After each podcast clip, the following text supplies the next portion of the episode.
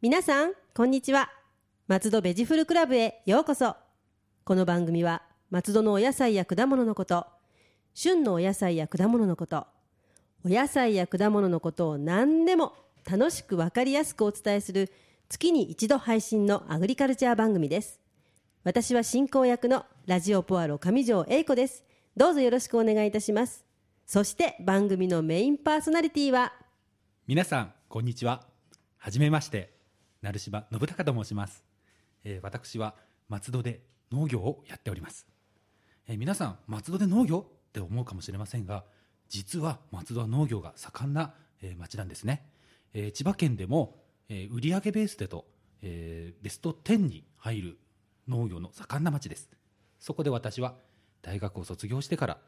ずーっと約20年間飽きずに農業をやっております成島さん、今日は今日からどうぞよろしくお願いいたしますよろしくお願いいたします。はい、私もすごく楽しみにしていますので、はいぜひぜひよろしくお願いいたします。はい頑張ります。はい、 えー、成島さんは農家さんなんですよね。はいで、主にどんなお野菜を作られているのでしょうか。はい、えっ、とですね、紫陽花ネギっていうネギなんですが、はい皆さんご存知ですかね。私は先日はい、知りました。ありがとうございます。はい、実はですね、松戸にはよく皆さんネギというとはい、焼きりネギを思い浮かべると思うんですが、そうですね。ラジオポアルも焼きりのネギというふうにちょっ と言わせていただいてるんですが、は、はいい、実はですね、あの紫陽花ネギという、あの九条ネギに似た葉ネギ、えーそういうネギがありまして、主に本土寺って皆さんご存知ですかね。北小金駅降りて、えー約5分ぐらい歩いたところに紫陽花で有名な、えー本土寺というお寺があるんですが、その周辺の農家が作っている、えーネギでして、実は歴史があるんですね。はい、えー1983年、だから今から約30年前からはい、えー、アジサイネギという名前で栽培されております。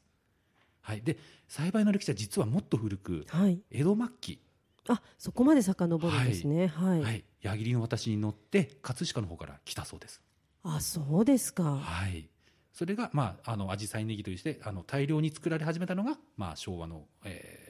昭和50年代に入ってからはい。作られるようになりました。はい、じゃあそそこからずっと紫陽花ネギを、はい、はい、えでまあ主にアジサイネギを作っておりまして、はいまあたまに旬の野菜として枝豆や、はいえー、トウモロコシをはい、栽培しております。あいいですね枝は豆いとうもろこし、で農家さんだけでなく、はいなんと野菜ソムリエでもいらっしゃるというはい、はいそうなんですよ。えー実は、まあ、あの、紫陽花ネギというネギを作ってまして、はいあの、これを皆さん知ってるかなと。お伺いすると、やはり、はい皆さん知らないということで、ええじゃあ、どうやって PR したらよろしいのかとはい考えた時ちょうどぼーっとテレビを見てたら。はい野菜ソムリエという人が出てて、はあのい野菜のことを一生懸命 PR してるんですね。ええそれを見て、これだと思った んですね。なるほどひらめいてしまったんですね、はいでではい、お勉強されてそうです資格を取るというはいはい、結構苦労しましたね。あそうなんですね、はい、実は野菜ソムリエっていうのは三段階ございまして、ええあのよく芸能人の方が野菜ソムリエってあの、はいおっしゃってる方多いんですが、はいえーそういう方大体あのジュニア野菜ソムリエと言いまして、はい入門あ初級なんですね。あなるほどはい、で実際野菜ソムリエと名乗っていいのは中級以上、あじゃあ2段階以上ですかね、はいそしたらはい、はいで3段階目はシニアシニア野菜ソムリエと言いまして、もう本当に数名ですね100人いるかいないかぐらいそうなんですね。はいじゃあ段階がいろいろ。はいああでなる私はその中間の野菜ソムリエ。もうしっかり野菜ソムリエですとはい言えるという素晴らしい立場にいらっしゃるわけですね。はい、胸を張って言 えます。そうなんですね。はいではこれからお野菜のことはもうたくさん教えていただきたいと思っております。はいはい。さて早速ですが、はい8月の旬の野菜というと何がまずありますでしょうか。はい、えー、8月と言いますとやはり夏ですよね。はい。夏野菜ってよく三大夏野菜と言うんですが、はいあの上条さん三大夏野菜なんか思い当たりますか。夏野菜。はい。最近こう季節感がねあまりなくなってきているので、 えトマト。ーあ正解です。はい。はい。えっ、と トマトに私今ちょっとゴーヤがすごい頭の中に邪魔してるんですけど、あーはいゴーヤはそこまでじゃないですよねまだちょっとそこまではですよねはい。きゅうりあそうです。ナス。はいあー正解であ、すやったーはいちょっと初級の手前ぐらいまでに はいけるかななんて、はいあそうなんですねは、はいいはいで今日はその、えー三大野菜のうちの一つ、はいナスのことをお話ししたいと思います。お願いしますはい、えーでまずナス、えーナスの栄養素のことからお話ししたいと思いますが、はい実ははいナスには、あの皮のあたり皮ってあの、えー黒紫色してますよね。そうですねはいそこにあのポリフェノールはい、アントシアニンというあのポリフェノールが含まれて含まれております。あポリフェノールというとあの赤ワインで有名なそうです。はいはいで、はい残あの栄養素はそこが一番多いんですが、はい残念なことに他は目立った栄養素がないんですよ。そうですかなんかなんとなく水分が多いイメージっていうのはありますけどねは、はいいそれでただカリウムが入ってるんですね。あはいカリウムカリウムカリウムというのはあの体を、あはいの体温調整をするあの栄養素ではいちょうど夏野菜にはもってこいですね。そうですちょうねどはい。はいあのー体を冷やすということから、はいあのー秋ナスは嫁に食わすなってことがはいありますねあのまあ、いろんな、ね、説がありまして、はい秋ナスは美味しいから嫁に食わすなっていう悪い言い方もありますけど、はい私はあの体を冷やさず冷やすに冷やさすぎずに、はいはいあの体を気をつけてという意味で秋ナスは嫁に食わすなっていう意な味るでほど私は理解しておりますそうけど優しい理解の方法ですね は いそうですね。ナスあのあんまり身を冷やしすぎると女性は良くないですからね。ははいい。まあ、それが言われるほど、やはい体を冷やす冷やしてくれるじゃあ夏のこの暑い時期にはもってこいですね。は。はいいそうですねあとまた油との相性がいいんですねあ、はい。はい、油と加熱をするとグルタミン酸という美味しい成分うまみ成分が、はいはい。あグルタミン酸。グ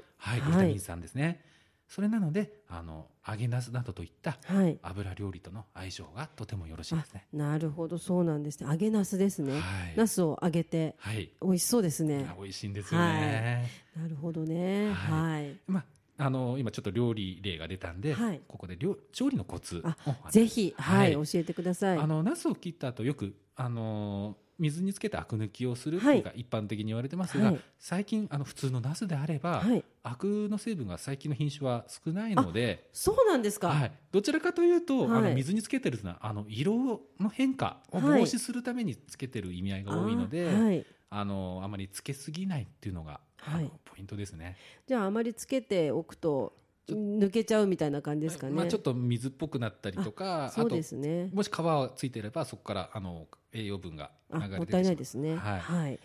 あとですねあの油料理と先ほどあの相性がいいと言いましたけど、油と調理することによって、はいアクの成分があの抜けてしまうので、はい油料理の場合であればアク抜きの必要はございません。あそうなんですね。はいなんかあの一生懸命つけてま した。水に。はいはい。じゃあまあそのまま。はい、はい。そうですね。ただあのこういう昔からのあの固定種とか、はいあの品種改良のあまりされてないものだとやはりアクが強いので、それはいはアク抜きをしていただきたいと。はい。思いますなるほど。はい。あとそうですね。あの良いもの、はいやはりスーパー行って良いものを選びたいですよね。そうなんです。わからないんですよね。はい普通にしてるとなんかどれも美味しそうだわなんて思ったりするんですけれども、まあ、大体野菜基本的には形の良いものっていうのがこれは基本ですね。そうなんですね。はい、は。やはいりあの成長がすんなりいった証なんですね。ああ、なるほど。そういうふうに思うと確かにそうですね。はい、はい。形がいびつだとやはりちょっと苦労した ので、苦労人なんです苦ね。労するとやはりちょっと一筋縄ではいかないと。なるほど。はいじゃあちょっと綺麗な形のものをまず選ぶと。そうですね。はいまあそれが原則なんですが、はい。えー次に色艶が良いものですね。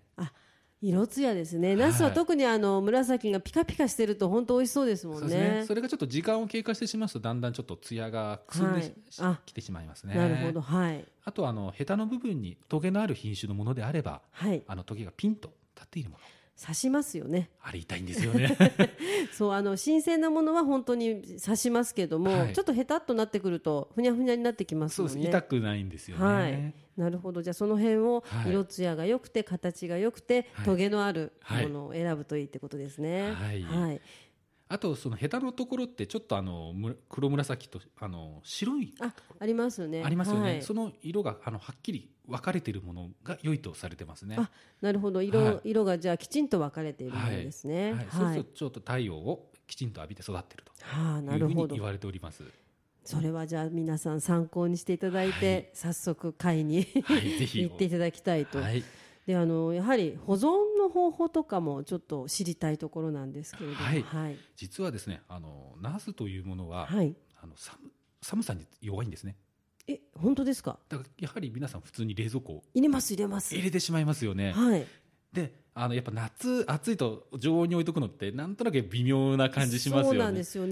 で寒さにあのとても弱いのでああのー冷蔵庫に入れる場合ははい必ず、あの新聞紙にくるむかあそうなんでビす、ね、ニール袋に入れていただいてはい冷蔵庫でも野菜室にあおは願いいします、ちょっと今帰りたくなりました 思いっきり普通に入れてました冷蔵庫の中にやはり冷蔵庫って基本的に乾燥してるのでそうですはいね野菜の水分を奪われてしまいますし、なるほど、はい、あそうか夏野菜っていうことはやはり暑い時に取れるっていうことはあんまはいりその寒いとこに置く必要っていうか置くのはあんまり得意じゃない人人じゃなく て野菜が多いんですよね。そうなんですよねだから結構夏野菜であのきゅうりはいき、ゅうりも実は寒さに弱いんですねあそうなんですはいね。あの冬場今最近野菜季節感ないっておっしゃいましたけど、はい冬場にきゅうり食べたこともちろんありますよね、ええたまにあのちょっとえぐみの強いきゅうりとあかあります。あれは完全に寒さに当たって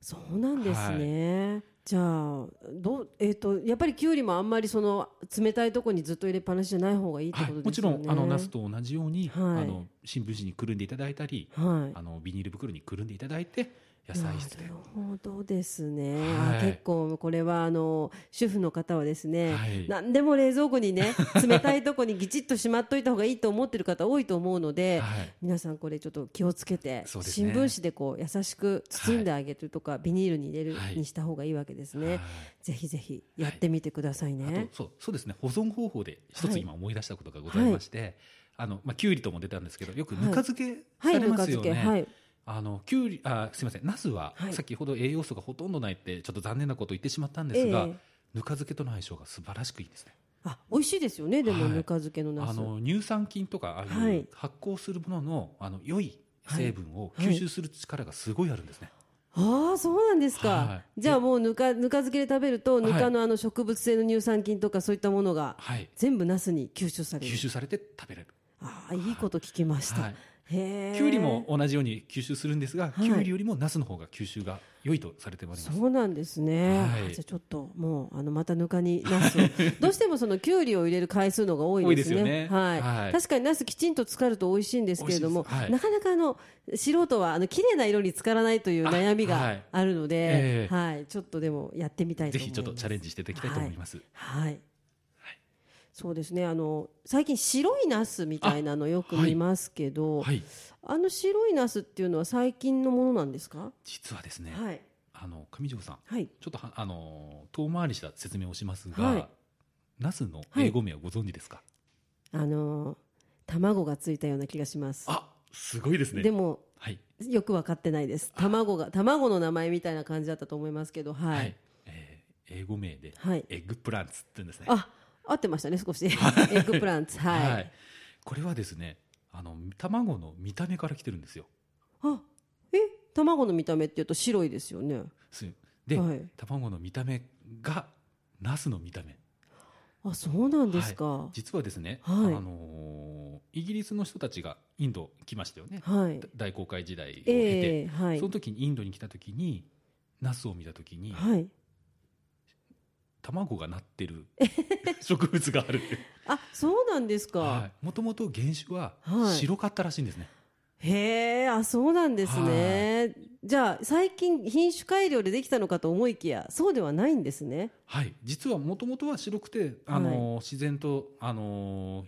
自然的に品種改良されてって、はい。今のあの黒紫の色になったと言われております、ええで、あのー原種に近いものだとあと青いものありますね緑色のものありますあります。買いました、はい去年。青い、はいあの、ちょっと薄い青っていうそうか、ですね黄緑色みたい黄緑な。色はいはい。あの丸いナスですよそうですね。はい。はい、そういうものも原種に近いそうですね。へえ、あ、そうなんですね。じゃあ、それがも、それが元なので、エッグプランツ。はい。あ、なるほど。。そうですよね。初めてね英語の勉強してる時になんでナスエッグプランツなのと思いますよねそうですね。はいあんまりその覚えられない単語かもしれないですね。はい。でもこう言われてみてるなると、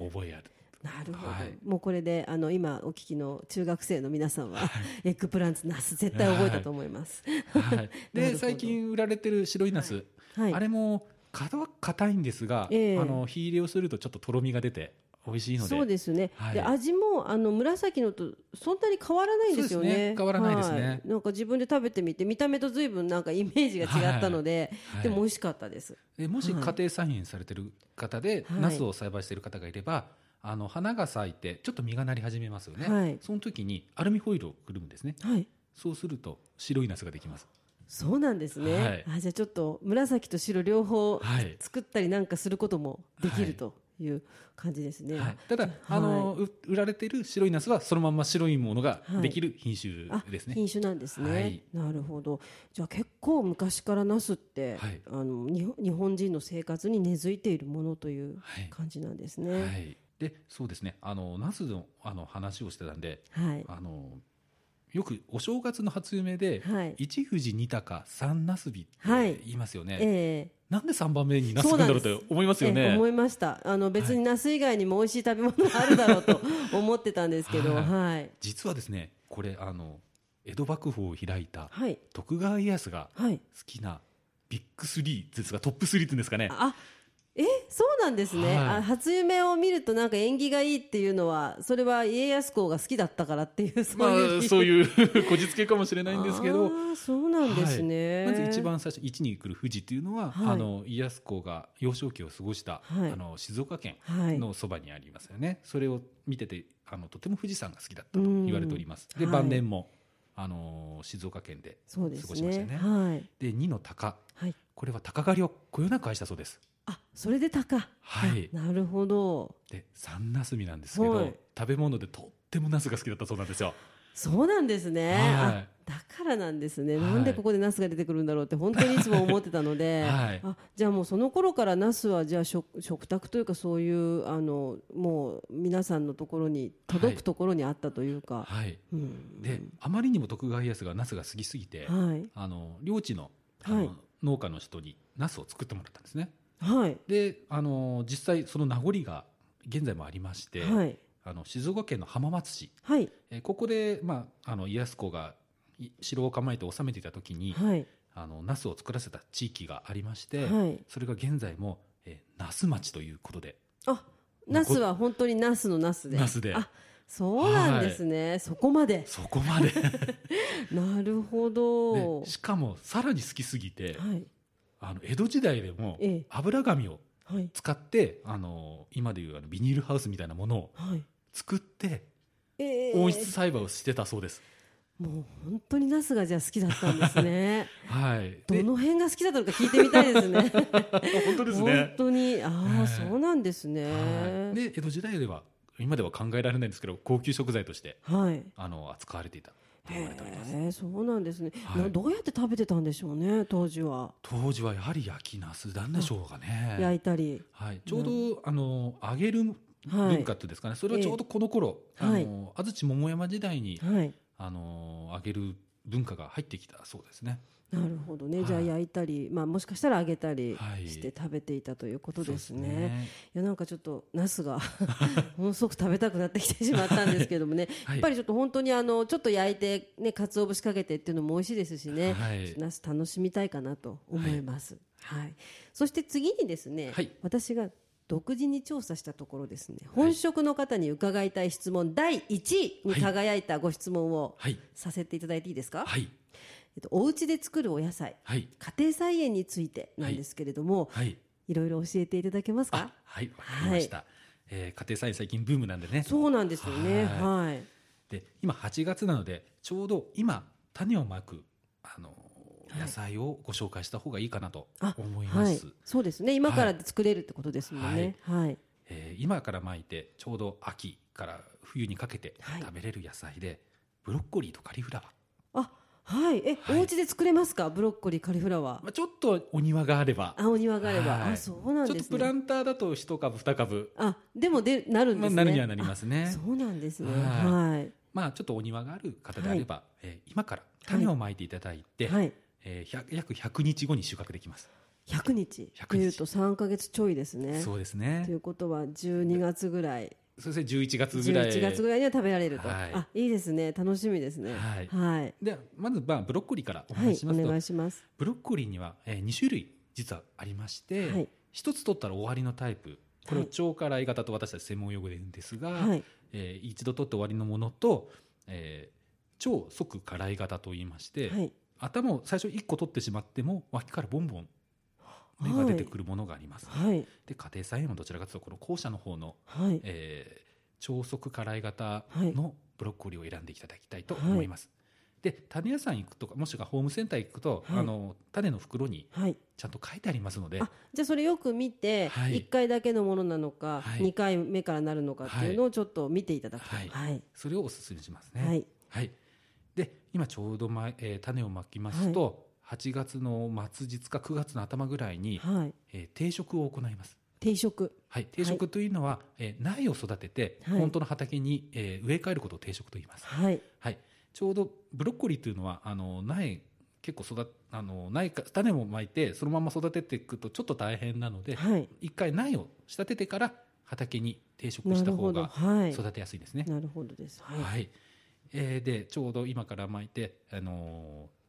ちょうど暑いですよね、はい水の管理を、はいえーぜひお願いしますはいえー乾燥させてしまいますと苗は枯れてしまいますのでじゃあもう水はできるだけ多めにただ上げすぎると今ああ度ーそれも難しいですね そうなんですよね、それなはんでちょっとあのー様子を見ながらい様子はどのように見たらいいですかね例えばちょっと土の見た感じがえ乾いてたらとかあもちろんそれはもう、はい濡れてたら上げる必要はありませんそれそんな感じで大丈夫ですかね、はい見てて、はいあなるほどじゃあちょっと見て、はいよく見てあげるってことですねそうですね、はいあと日中はああまり上げないようにしてくださいそうなんですねあのすぐあの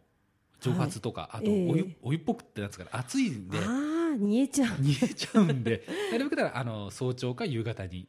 なるほど、はいじゃあ夕方か早朝のちょっと涼しい時期にはい、お巻いて水いをたあだげけるる。はい。で、まあ、あの、苗が育ちましたら、だいたい20日から、えーまあ、1ヶ月、だいたい20日から25日ぐらいで、はい苗は育ってて、定食の撤去を迎えます。はいで、えー定食していただいたら、まあ、乾燥を防ぐために、まず水をまいてもらって、はい育ってる間って、意外とブロッコリーって虫がつくんですね。あ見たことありますあの無農薬系の買ってきた時に虫がいるのをいらっしゃいますよね、いっぱい。可愛いのが可愛いのが。 はいははい。で、まあ、あの、どうしても薬を巻きたくないという方は、いあのブロッコリーにあの網を張っていただいはて、いあの1ミリ以下の網目のものがホームセンターとかで売ってますので、はいそれをかけていただいて、はいあの虫が入ってこないようにはいしていただくといいと思いますね。あの本当に放置して無農薬で育てようと思うと気がついたらなくなってます。そうですね虫ちゃんのために育ててるみたいに なりますよねはいでやっぱりじゃあそれも薬まくこまくこともできるというか、はいあのホームセンターなどでちょっと購入してきて、はいであのまあ適切に適切おに薬お薬をまいてってこともいいってことではすいね。まはあ、い使用上の注意をちきちんと守っていただければ、体に害がごないので、はい、はい、薬も適用あの適して使い方をすればいいとそ思ういでます。すね。はい。はい、で頑張って育てるとちょうど11月にああ、収穫できると思います。いいのが出てくるんですね。そしたら、はいそうなかなかそのブロッコリーなんか、なかなかできると思ってない方多いと思うんで、はいよかったら皆さんぜひはい挑戦をしてみてくだはいさい。あと意外と陥りやすいのが、はいあの欲を書いて大きく育てちゃうんですよね。あ、でもありますあり ます。まだ大丈夫だろう、まだ大丈夫だろうって思っちゃうんですけどはねい。一番美味しいのは実は、はいちょうどあの男性の成人男性の拳代ぐらいの大きさ、拳、あ、そうですか。意外とでもコンパクトですね。意外とちっちゃいんですけどその時がはい一番美味しいですね。そうなんですね。はいで結構あのスーパーとかでなんか結構すごい大きいのあり大ますきよいね。のありますよね。はいあれはあそこまで育てようと思わない方がいいってことですね。はい。わかりました。それブロッコリーですよね。はいカリフラワーもできるんですね。カリフラワーも先ほどと同じほとんどあの仲間一緒なんで、ええあの育て方は一緒なんですが一つはいあのブロッコリーと違う点がありまして、はいあのピンポン玉ぐらいの大きさになりましたら、はい葉っぱを少し折ってあげて、はいそのブロカリフラワーの食べるところを、はい。あの日光から遮断してあげるんですね。あ隠しちゃう。はい。あの私たち専門用語で軟白作業って言うんですけど、はい白くすあるんですね。あー日は焼けい。をさせないんですよ。あ色白にはい美白ですね美白。 綺麗にこう綺麗にあなるほど。いそれであの白い綺麗な色になるわけですね。あーなあるほどの放置しておくとちょっと黄ばんだとかオレンジがかったような、はいはいはいわ、はいかりますわかりますちょっと汚くなっちゃうんでちすょっねとそうなんですよ。なただるほど今オレンジ色のカリフラワーも売ってるんですあが、そうですねただそれとは違った本当に汚ら しい色になっちゃうんですね色になっちゃうんですね。じゃあちょっと美白していただいて、はいカリフラワーはそういうあの、ね、養生というか、はいしてあげて育てればいいということですね。はい、いや勉強になります。はい、あのありがとうございます。ありがとうございますえでは次に今の松戸の農業情報などありましたら教えてください。はいえー松戸は実は夏のあーなすいません梨の産地ですね。そうですよね。ふなっしーに負けるなですよね。 はいはい。ちょっと押され気味なんですが、はいえー8月から梨の収穫が始まります。はいえー品種で言いますと香水、香水、豊水香、水、秋月。秋月、あ、最近秋月っていうのが出始めまして、はい。香水と新高の間にちょっとブランクが空くんでそうですねそこを穴埋めする形で秋月というそうなんですね。はいじゃあもうずっとあるわけですね。はいはい。で新高と、えー10月末まで、はいえー楽しむことができそまうすね。ですね。いろんな種類があって、また味わいもいろいろですよはいね。、そうですね最初の始まりの香水はい。香水は小ぶりですけど味があの甘さが際立ちますね8月の頭ぐらいからもうあそうでりすますね。ちょうど今頃からはい出始めますね、そはういですね。で8月も下旬になってきますと今度豊水はい。えこちらは甘さとみずみずしさのバランスがとても良いはい。美味しいえー梨になりますね、はいこれが終わりますと秋月、はい。えー程よい食感と清涼感のある甘みはい。これが終わりましてちょっともう運動会の時期そうでかすねなというはいとなると新高ですね大き大くて、きいですよね。はい、シャキシャキ感のある、もう本当にあの新高を最初に見た時ははい、びっくりしました。そうですよねこれは何と思って、はい本当に梨なのと思って、はい開けたらあれはもうみずみずしくてとっても美味しいんです美よ味ね。しいですねはい。はいちょうどね松戸も高塚神殿や、はいえー五香睦美方面にはい。梨農家さんがたくさんいらっしゃいますそのうでですね。えぜひあの行ってみてはいお試しください、観光農園というか、はいあの梨もぎですかね、はいもうあの結構やられてる農園さんありますよね。はい、ももうぜひあの、はい自分で収穫したものってやっぱりう味がそうなんですよね。えー一味も二味も違うと思うので、はいぜひあの体験していただきたいと思います。はいいやなかなかあの松戸はあはいの、何が名産なのかっていうのがいまいちわからない土地だって言われてるんですけども、はいいやいろいろとご説明聞くとあそうだそういえばという感じですね。そうなんですね。はい、あの先ほどあのブロッコリーとカリフラワーのお話ししましたけど、ちょうどこの時期、はい8月下旬から9月の頭になりますと、はい、あの江戸川沿いのあの矢切のはい、あたりですね。はい、矢切の私のあるところ、あと周辺の畑でははい、ちょっとブロッコリーの定食が始まります。そうなんですね。はい。なのであ畑一面ネギとブロッコリーがあー、なんか鮮やかな鮮や かな。はい感じですね。はい。ねじゃあもうぜひ皆さんそれを意識しながら、はい。ねブロッコリーも自分で育ててみたりしながら、そうですね。はい、はい。梨も味わっていただきながらということで、はいはい、すごくためになります。あありがとうございます。ありがとうございますはい。松戸ベジフルクラブでは皆様のお便りをお待ちしております。松戸のお野菜のこと、お野菜のいろいろな疑問、美味しいフルーツの見分け方など聞いてみたいこと、何でもお便りメールでお寄せください。農家で野菜ソムリエの成島さんが何でもお答えします。え今日はえ初めてだったのでちょっと緊張しましたが、えーこれからあの皆さんに役立つような野菜のお話や、えー松戸の農業のお話などいろいろと、えー皆さんに情報を提供していきたいと思いますのでよろしくお願いいたします、えー来月は先ほど梨のお話をしたので梨のお話をしたいと思いますよろしくお願いいたしますお便り宛先は郵便番号271-0092千葉県松戸市松戸1306鈴木ビル3階 FM 松戸